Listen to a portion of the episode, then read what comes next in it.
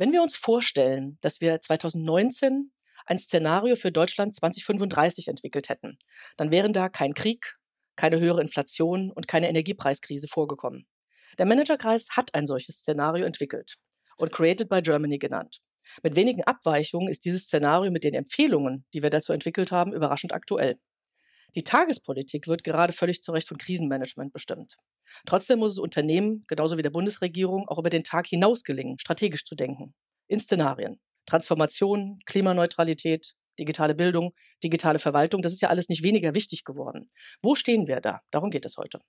Mein Name ist Marion Ohnesorg, ich bin geschäftsführendes Vorstandsmitglied im Managerkreis der Friedrich-Ebert-Stiftung. Ich begrüße Sie zu unserer Folge 53 unseres Wirtschaftspodcasts, heute zum Thema Aufsteiger und Absteiger. Und es geht, Sie ahnen es schon, nicht um Fußball. Ich freue mich, dass wir dazu Sandra Pachti aus Brüssel bei uns zu Gast haben. Sandra leitet das Büro des Instituts der deutschen Wirtschaft in Brüssel und ist stellvertretendes Vorstandsmitglied im Managerkreis. Übrigens neu gewählt. Dazu komme ich später noch einmal. Herzlich willkommen an Sandra und Grüße nach Brüssel. Ja, vielen Dank. Grüße aus Brüssel zurück, liebe Marei. Ich danke für die Möglichkeit, ein bisschen Einblick zu geben in diesen Monitor Deutschland 2035 und die Rahmendaten, die wir uns da angeschaut haben und uns auch weiterhin über die nächsten Jahre ja auch anschauen wollen. Wir wollen ihn ja ja aktuell halten, immer wieder drauf gucken. Also von daher bin ich gespannt, wie sich unsere eigenen Vorhersagen so entwickeln. Genau. Ja, du hast es gerade schon erwähnt. Wir haben diese Woche ganz aktuell den Monitor Deutschland 2035 veröffentlicht. Also die erste Aktualisierung aufgelegt hatten wir im November 21. Und hier kann man sich in wirklich wenigen Minuten einen sehr breiten Überblick verschaffen aus Bereichen von Wertschöpfung, Innovation über Klima, Know-how, aber auch bis zu Sicherheit und sozialer Sicherheit. Man kann sich einen Überblick verschaffen, wo Deutschland im Vergleich zu anderen EU- oder OECD-Ländern steht. In knapp der Hälfte, sieben von 15 Fällen, liegt Deutschland über dem Durchschnitt. Das ist erfreulich, aber in vielen anderen Fällen teils deutlich darunter, teils wirklich auf dem allerletzten Platz. Sandra, wo stehen wir gut da, wo eher nicht? Tja, also wie gesagt, die Rahmendaten, die wir uns da anschauen, die gehen ja über das BIP hinaus, von dem wir ja auch wissen, es ist nicht so unbedingt der allerschönste Indikator über wirtschaftliche Erfolge oder vielleicht auch Misserfolge und auch nicht unbedingt der Indikator, der einem den besten Blick darüber ermöglicht, wie der Standort Deutschland eigentlich im internationalen Vergleich so dasteht. Deswegen haben wir es ja aufgedröselt ein bisschen, ja. sind ein bisschen in die Breite gegangen, na, haben also, gucken wir uns die Staatsinvestitionen an. Da steht Deutschland wirklich nicht gut da. Wir sind unter dem EU-Durchschnitt. Also es geht ja darum, ne, wie hoch sind die staatlichen Investitionen in das Bruttoanlagevermögen in Deutschland. So, da ist also der EU-Durchschnitt bei ungefähr 3,2 Prozent der quasi staatlichen Ausgaben. In Deutschland sind wir bei miserablen 2,6 Prozent und damit wirklich am Ende der Liste der Staaten, die wir uns im Vergleich angeguckt haben. Also da muss wirklich noch viel mehr wieder passieren. Da muss mehr vom Staat halt auch investiert werden in den Kapitalstock. Solange es private Träger gibt, die sowas machen, ist das eigentlich gar nicht so dramatisch, wenn der Staat sich da vielleicht ein bisschen zurückhält. Aber das haben wir im Moment nicht. Wir haben im Moment keine privaten Investoren. Die halten sich eben aufgrund der Unsicherheiten in der aktuellen wirtschaftlichen Situation zurück. Und wir haben das Problem, dass dann dadurch die notwendigen Investitionen in eine moderne, eine funktionsfähige Infrastruktur einfach nicht rechtzeitig kommen. Von daher, das ist halt so ein bisschen traurig. Ein bisschen besser stehen wir da beim Thema Bruttowertschöpfung, also ne, die Produktionswerte, die in Deutschland geschaffen werden. Da sind wir deutlich über dem EU-Durchschnitt. Spitzenreiter ist die Schweiz, die ist mit der Bruttowertschöpfung pro Einwohner bei doppelt so viel wie die Deutschen. Da haben wir also doch noch einen ganz schönen Weg vor uns. Nichtsdestoweniger stehen wir da nicht ganz so traurig da. Unternehmenssteuern ist ein ewiges Thema. Da ist natürlich die Frage, kommen wir von oben oder kommen wir von unten? Im Moment ja. steht Deutschland tatsächlich an der Spitze dieser Liste. Aber das ist Gut, aber da kommt es ja auch drauf an, was man daraus macht. Das ist ja. nicht so eindeutig, finde ich. Genau, also da ist wirklich einfach so ein bisschen die Frage, wenn wir ganz, ganz viele Unternehmenssteuern in Deutschland haben und deutlich über dem OECD-Schnitt liegen, tun wir uns keinen Gefallen. Auf der anderen Seite sind natürlich die Steuereinnahmen ganz zentral für den Staat und um hier halt auch wirklich Handlungsspielraum zu haben. Ein anderes ziemlich trauriges Thema ist die Breitbandversorgung. Da sind wir in Deutschland wirklich miserabel. Es geht voran, aber es geht wirklich von einem sehr niedrigen Niveau voran. Es dauert wirklich extrem lange, bis die Haushalte in Deutschland, insbesondere auch im ländlichen Raum, eine vernünftige Versorgung haben mit Glasfaser, mit einem schnellen Internet. Selbst innerhalb der Städte, es ist wirklich deutlich, deutlich langsamer. Also wir sind bei 15 Prozent quasi in Relation. Der EU-Durchschnitt bei der Versorgung der Haushalte ist bei 50. An der Spitze steht Spanien. Bei Glasfaser ist das jetzt, ne, was du sagst, ja. Mhm. Genau, ja, ja nochmal genau. Glasfaser. An der Spitze steht Spanien, die haben fast 90 Prozent der Haushalte mit Glasfaser mhm. versorgt. Der EU-Durchschnitt, wie gesagt, ungefähr bei 50 und Deutschland ist bei 15,4. Also da ist wirklich noch sehr, sehr viel Nachholbedarf und das ist, glaube ich, einer der zentralen Punkte, wo wir rasch aktiv werden müssen. Das wäre es, glaube ich, erstmal so als grober Überblick von mir. Genau, du hast jetzt ein paar Beispiele genannt. Man findet da natürlich noch viele mehr. Digitale Verwaltung ist auch ein riesiger Nachholbedarf. In anderen Bereichen wie Forschung und Entwicklung und auch bei Bildungszahlen steht Deutschland erfreulich gut da. Das kann man sich alles im Detail anschauen. Diese Zahlen, die sind ja nicht tagesaktuell, das können sie gar nicht sein, so wie das angelegt ist, sondern sie zeigen Trends auf, ermöglichen eben Vergleiche. Nun haben wir, ich hatte es eingangs schon gesagt, ja eigentlich gerade andere Sorgen. Krisenmanagement ist das Gebot der Stunde. Warum also brauchen wir einen Monitor und wie realistisch ist jetzt gerade ein solcher Blick über den Tellerrand und die Erwartung, dass das trotzdem in Politikgestaltung einfließt? Hm. Naja, ich meine, Krise ist fast immer. Also wenn man so auf die letzten 10, 15 Jahre zurückblickt, wir hatten fast immer irgendeine Krise, sei es die Finanzen, sei es die Corona-Krise, sei es jetzt leider der Krieg. Von daher zu sagen, wir konzentrieren uns nur auf ein aktuelles Krisenmanagement, das ist halt sehr reaktiv. Ich glaube, da kommen wir nicht wirklich voran und stellen uns auch nicht wirklich gut und strategisch im globalen Wettbewerb auf. Das heißt also, so eine, so eine Form von Monitor, wo stehen wir mhm. im Vergleich mit den anderen, ist wirklich wichtig, auch in der aktuellen Situation. Weil es geht ja wirklich darum, in was müssen wir künftig halt auch investieren? Was sollen unsere politischen Schwerpunkte sein?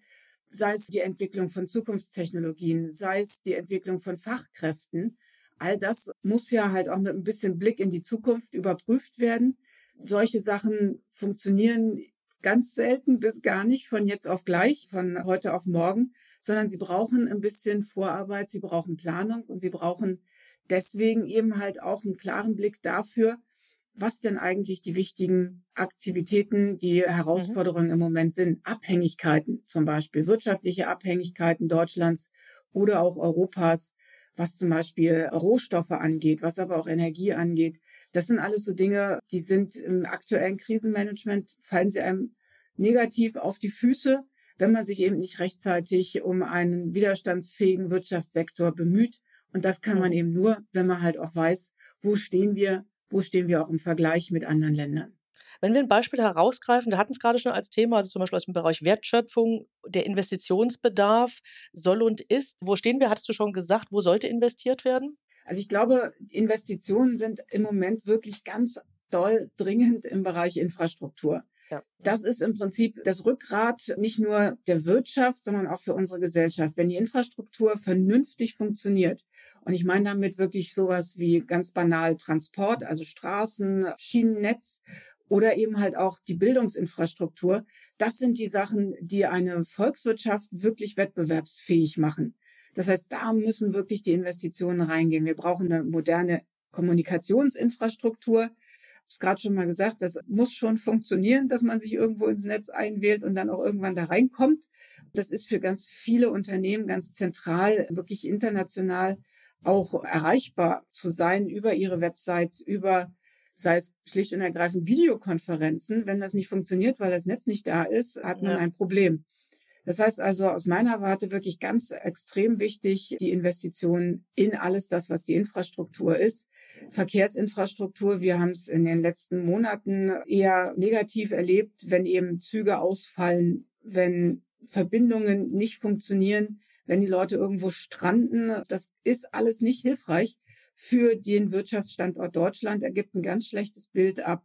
Und das heißt natürlich auch, dass Investoren sich dann andere Länder suchen, beispielsweise in Asien, wo sie guten Absatzmarkt finden und wo sie auch zunehmend gute Rahmenbedingungen finden. Malaysia hat eine bessere Internetversorgung als wir. Das kann doch nicht wirklich unser Anspruch sein.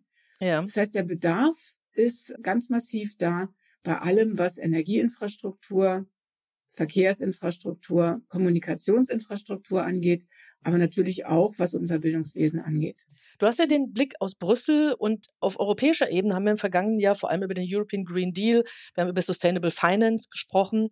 Jetzt ist auch auf europäischer Ebene natürlich aktuell der Bedarf, eben sich mit Energiepreiskrise und all den zusammenhängenden Folgeerscheinungen zu befassen. Wie steht es um die großen Themen European Green Deal und alles, was Richtung Nachhaltigkeit, Klimaneutralität geht?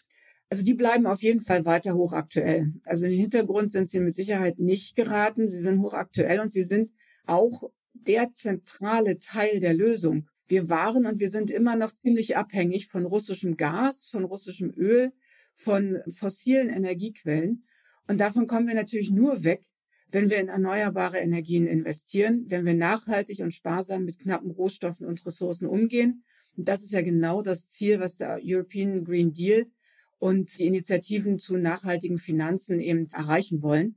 Das heißt also, es geht weiter. Unter dem Stichwort Fit for 55 laufen eben auch weiterhin die gesetzgeberischen Aktivitäten, um den CO2-Ausstoß der EU zu reduzieren, um unsere Erneuerbaren besser auszubauen, um mehr Energieeffizienz zu schaffen und um halt auch andere Sektoren von Flugverkehr bis Schiffsverkehr in diesen Emissionshandel mit einzubeziehen, um halt wirklich was zu erreichen, was die CO2-Reduzierung angeht.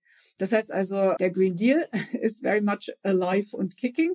Und auch im Bereich nachhaltige Finanzen läuft sehr viel, weil ja eben die Investoren, weil auch gerade die Öffentlichkeit zunehmend nachfragt, ob denn bestimmte Produkte, sei es der Kunstrasen im Fußballverein oder sei es ein Fenster nachhaltig produziert worden sind, ob man da eben auch wirklich darauf achtet, woher die einzelnen Bestandteile kommen. Und genau diese Information muss ich halt im Rahmen einer nachhaltigen Finanzierungsberichtspflicht ja irgendwie der Öffentlichkeit auch zugänglich machen. Und darum geht's. Und das ist auch, glaube ich, weiter durchaus nachgefragt, durchaus relevant und hilft uns natürlich auch auf dem Weg, insgesamt mehr nachhaltig zu sein, einfach weil wir transparenter werden und mehr Informationen haben. Wir vergleichen ja nicht nur innerhalb von, also von Bundesländern, das macht der Monitor, und jetzt haben wir haben jetzt viel über die europäischen Länder gesprochen, aber es geht natürlich auch um Wettbewerbsfähigkeit, Standort Europa im Vergleich zu USA, zu China. China ist gerade jetzt ganz groß in der Presse wieder durch die sozialen und wirtschaftlichen Folgen der Lockdowns. Hier wird Industriepolitik ja auch wieder neu diskutiert gerade. Manche sehen die Gefahren der Deindustrialisierung, hat auch mit der US-amerikanischen Politik zu tun. Wie siehst du das? Ja, ich würde sagen, die Gefahr einer Deindustrialisierung sollte man wirklich nicht unterschätzen. Wir sehen, dass die Industrie in Europa immer stärker unter einen Wettbewerbsdruck gerät. Der war jetzt nie gering, aber der nimmt immer mehr zu. Der nimmt zu aus Asien, der nimmt zu auch aus den USA.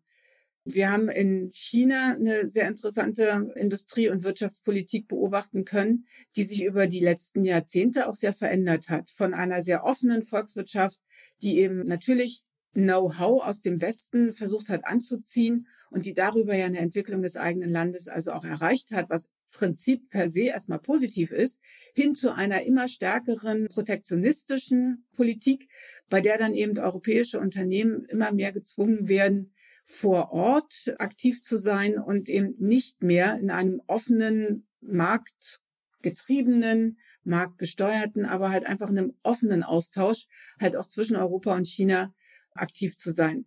Das ist die eine Geschichte mhm. Richtung China. Die andere ist, und das kommt jetzt also trotz beiden Administrationen in den USA und trotz des Wunsches, dass man da jetzt vielleicht irgendwie einen freundlicheren Ansprechpartner hat, sieht man eigentlich nicht, dass die Trumpsche America First Politik jetzt sich besonders verändert hätte. Also die amerikanische Regierung hat gerade einen sogenannten Inflation Reduction Act verabschiedet, mhm. bei dem sie massiv Subventionen für lokale Produzenten anbietet. Und zwar nicht nur für Amerikaner, sondern offen tatsächlich für alle. Aber es muss auf jeden Fall vor Ort investiert werden. Das führt dazu, dass europäische Unternehmen eher in den USA jetzt investieren, weil sie dort eine bessere Finanzierung erhalten, weil sie einfach Subventionen erhalten. Das ist ein Subventionswettlauf geworden von amerikanischer Seite. Und die wandern natürlich hier aus Europa ab. Das heißt, wir sind in Europa wirklich unter Druck, einmal aus China, einmal aus den USA. Und wir laufen mhm. wirklich Gefahr, dass große Bereiche unserer Industrie hier Europa verlassen, nicht zuletzt, weil wir hier auch wirklich aktuell mit sehr hohen Energiepreisen zu kämpfen haben und damit der Wettbewerbsdruck auf dem internationalen Markt für die Unternehmen und für die Produzenten sehr viel höher ist.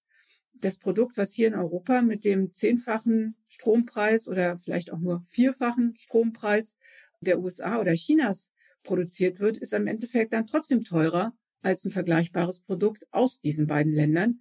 Und da müssen wir wirklich aktiv werden. Wir müssen wirklich schauen, wie wir hier europäische Wirtschaft, europäische Unternehmen unterstützen können, damit sie hier am Standort Europa wirklich bleiben können und produzieren können und dabei trotzdem international wettbewerbsfähig sind. Ja, vielen Dank auch ein internationales Thema und ich komme nochmal zurück zu Klima und Klimaneutralität. Und du warst ja gerade in Ägypten. Das ist jetzt natürlich eigentlich ein Thema für einen ganz eigenen Podcast. Trotzdem mit der Bitte um eine kurze Antwort. Was waren deine zentralen Eindrücke der Klimakonferenz? Wie sollten solche Formate zukünftig aussehen? Vielleicht kann man auch sagen, weiß ich, vielleicht ist auch jenseits der Abschlusserklärung, dass der Austausch als solcher, der Messecharakter wichtig. Was hast du mitgenommen? Mhm. Also bei dieser Klimakonferenz in Ägypten, ich fand, sie war gut für ja. die Aufmerksamkeit zum Thema Kampf gegen den Klimawandel. Sie war relativ schlecht für reale Ergebnisse. Mhm. Wir haben im Prinzip so gut wie nichts Neues geschaffen im Bereich CO2-Reduzierung. Und ich habe so ein bisschen den Eindruck, dieser Mix, der sich da entwickelt hat zwischen quasi so einer Art Menschenrechtsdemonstration, so einer Industriemesse und so einer Tourismusbörse, weil sich ja alle Länder irgendwie präsentieren wollen und was sie im Bereich Klimawandelbekämpfung tun. Das muss, glaube ich, ein bisschen getrennt werden in der Zukunft von den eigentlichen Verhandlungen zum Thema CO2-Reduzierung. Dafür könnte man sich vielleicht vorstellen, das in einem anderen Format zu machen, wo die großen CO2-Emittenten, also die G20-Länder beispielsweise, sich eben treffen und dann halt auch wirklich gemeinsam über das Thema CO2-Reduzierung reden können. Und dann kann man die Klimakonferenz als solche vielleicht eher weiter dafür nutzen, die Aufmerksamkeit für den Kampf gegen den Klimawandel hochzuhalten, aber es wahrscheinlich doch besser trennen. Ja, danke schön. Ja, zum Abschluss nochmal ein Schlenk. Wir haben mit Deutschland angefangen mit dem Vergleichen, möchte nochmal Deutschland zurückkommen, aber auch da nochmal zu Investitionen, speziell Investitionen in erneuerbare Energien. Um hier voranzukommen, braucht es ja schnellere Planungs-, Genehmigungsverfahren. Das ist inzwischen sehr wohl bekannt. Da passiert auch eine ganze Menge auf gesetzlicher Ebene. Wir haben uns als Managerkreis damit befasst, eine Reihe dazu gestartet, uns mit Go-To-Areas, LNG-Terminals, Windparks befasst, die großen Themen, die Projekte, die jetzt vorangebracht werden sollen. Inwieweit kann die europäische Ebene, die Europäische Kommission auch hier nochmal zur Beschleunigung beitragen? Es gibt seit November ein neues Emergency Rules Instrument, heißt es, also Temporary Emergency Rules der EU-Kommission was also wirklich speziell auch ausgerichtet ist auf den Ausbau der erneuerbaren Energien. Und da geht es eben darum, dass Regeln, die bisher gegolten haben, um halt ein Gleichgewicht zwischen Umwelt und Wirtschaft zu schaffen, die sollen ein bisschen nachjustiert werden in der aktuellen Situation. Das heißt also, das, was übergeordnetes öffentliches Interesse ist, sprich jetzt halt eine bezahlbare Energieversorgung möglichst schnell auf die Beine zu stellen, eine nachhaltige Energieversorgung möglichst schnell auf die Beine zu stellen, die soll ein gewisses Primat bekommen vor anderen Überlegungen. Und das ist das, was die europäische Ebene vorgeschlagen hat, dass also bestimmte Regeln, bestimmte sehr, sehr komplex gewordene Prüfszenarien und Verfahren, dass die reduziert werden dürfen ohne dass es dann also zu irgendwelchen Vertragsverletzungsverfahren kommt. Das heißt also, die europäische Ebene hat den Weg dafür freigemacht, dass man stärker und schneller ausbauen kann, was eben insbesondere erneuerbare Energien betrifft. Jetzt ist es natürlich an den einzelnen Mitgliedstaaten, dieses Instrument und diesen neuen Freiraum auch zu nutzen und dann eben selber bei den nationalen Gesetzen vielleicht auch eine, eine gewisse, ja, vielleicht auch temporäre Ausnahmeregel gelten zu lassen, um wirklich dem aktuellen Ausbaubedarf gerecht zu werden und schnell gerecht zu werden. Das ist das Ziel, ja. Vielen Dank. Vielen Dank an Sandra Party für diesen Überblick über die europäische, über die internationale Ebene. Das war sehr aufschlussreich, finde ich. Das alles können Sie, die uns hier heute zuhören, nachschauen, sich anschauen unter www.createdbygermany in einem Wort www.ftf.de. Es lohnt sich. Sie werden manche Ihrer Überzeugungen bestätigt finden, aber auch sicher manches Überraschende. Zum Abschluss möchte ich noch gerne erwähnen, ich habe es eingangs gesagt, dass wir gestern in Berlin einen neuen Bundesvorstand des Managerkreises gewählt haben. Wir haben wirklich eine spannende, vielfältige Runde mit Expertise aus den verschiedensten Branchen und auf unserer Website, LinkedIn und so weiter finden Sie wie üblich alle weiteren Infos. Wir laden Sie in zwei Wochen gerne wieder ein zu unserer Weihnachtsausgabe unseres Wirtschaftspodcasts Managerkreis Impulse. Bis dahin, alles Gute, bleiben Sie gesund. Tschüss. Tschüss.